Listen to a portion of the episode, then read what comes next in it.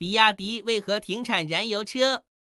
昨天，比亚迪宣布从三月起停止燃油车生产，将专注于纯电动和插电式混合动力汽车业务。可能大家的第一反应是，比亚迪还有燃油车啊？我们看一下数据：二零二一年，比亚迪销售新能源汽车六十点三八万辆，同比增长百分之二百一十八点三；销售燃油汽车十三点六三万辆，同比下降百分之四十二点五四。也就是说，燃油车去年占总销量的占比是百分之十八。而二零二零年，燃油车的销量占比仍为百分之五十五。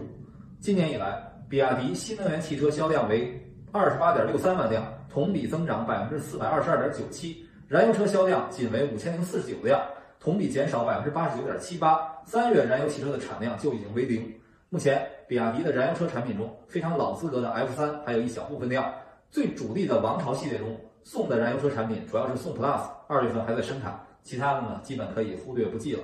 那在清明节假期，比亚迪这个事情成为了社交平台的热搜，怎么去理解其中的意义呢？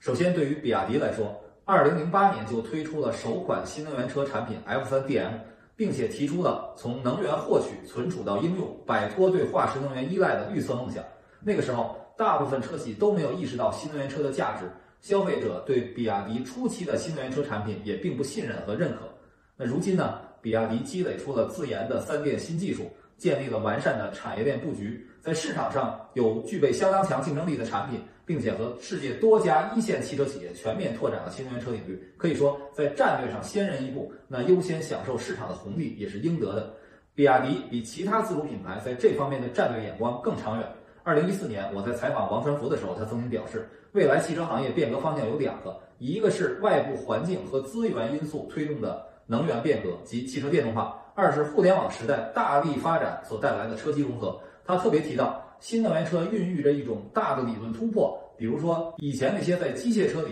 会碰到的问题，在电子车里都不存在了，因为它是精确控制，能做到许多传统燃油车根本做不到的事。我觉得这个思路是非常超前的。其次，现在比亚迪的燃油车市场竞争力也很一般，毕竟研发的投入和宣传的声量都集中在新能源车上。其实，比亚迪进入汽车行业以来，一直主打低价策略，也给用户造成了一些传统的印象。现在果断放弃利润低、价位低的燃油车，让他们和用户对比亚迪的旧日印象一起消失，也是理所应当，有利于提升比亚迪的品牌形象。这样，比亚迪也可以在研发和供应链体系集中优势资源，包括在销售终端更加集中的满足新能源车消费者的新需求，进行营销模式的变革和创新。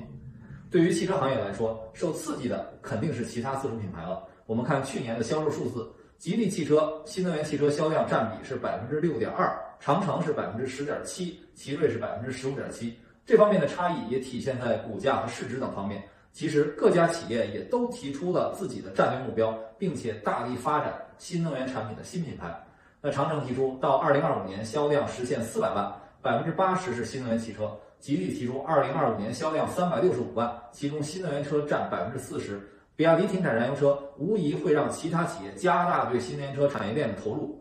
不久前举办的电动汽车百人会上，与会的政府领导也表示，要保持新能源汽车的高质量发展，也要形成跨产业的融合发展趋势。汽车产业要协同作战，尽快发布汽车产业绿色低碳发展的路线图。相信比亚迪的举措，进一步推动了举国之力发展新能源车的进程。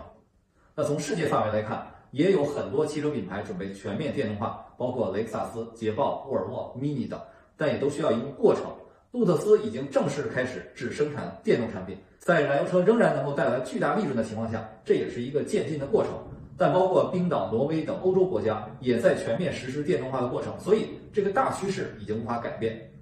比亚迪去年新能源车销量高居全球第二，仅次于特斯拉。在电动化转型方面先行一步，也是为世界汽车行业起到了示范作用。比亚迪目前在新能源领域最大的短板就是国际化进程，但是呢，比亚迪在电池、商用车等领域已经开启了不错的海外布局。显然，全面落实电动化也会增强比亚迪乘用车走向海外的信心。